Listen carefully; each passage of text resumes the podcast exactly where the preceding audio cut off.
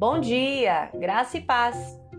No capítulo 3, versículo 17 do Evangelho de João, nós encontramos a seguinte afirmativa: Deus enviou seu Filho ao mundo não para condenar o mundo, mas para salvá-lo por meio dele. Na escuridão, a luz de Deus apareceu.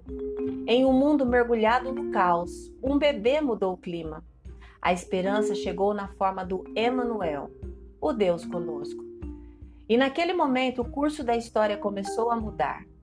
Sua chegada significou o fim de uma era onde a humanidade tinha que viver separada de Deus. Por causa do nascimento, morte e ressurreição de Jesus, nós recebemos o convite mais sublime de Deus: viver para sempre perto dele. Deus jamais nos forçará a estarmos perto dele. A escolha é nossa. Mas quando aceitamos seu convite aberto, nossos erros passados são esquecidos para sempre e passamos a viver cada dia mais com liberdade, cada dia mais aproximando-nos dele. Em Cristo, Deus nos oferece uma nova maneira de viver e Ele continua a nos oferecer seu Espírito Santo para que possamos viver com confiança, refletindo seu amor, graça e bondade. E à medida que permitimos que o Espírito nos transforme, aprendemos a conhecer a Deus mais profunda e intimamente.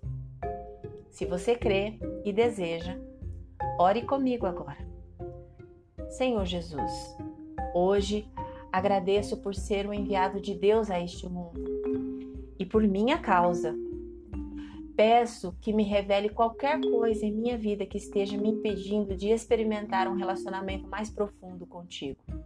Agradeço por sentir a tua doce presença neste momento. Amém. Deus te abençoe com um dia maravilhoso. Graça e paz. Bom dia!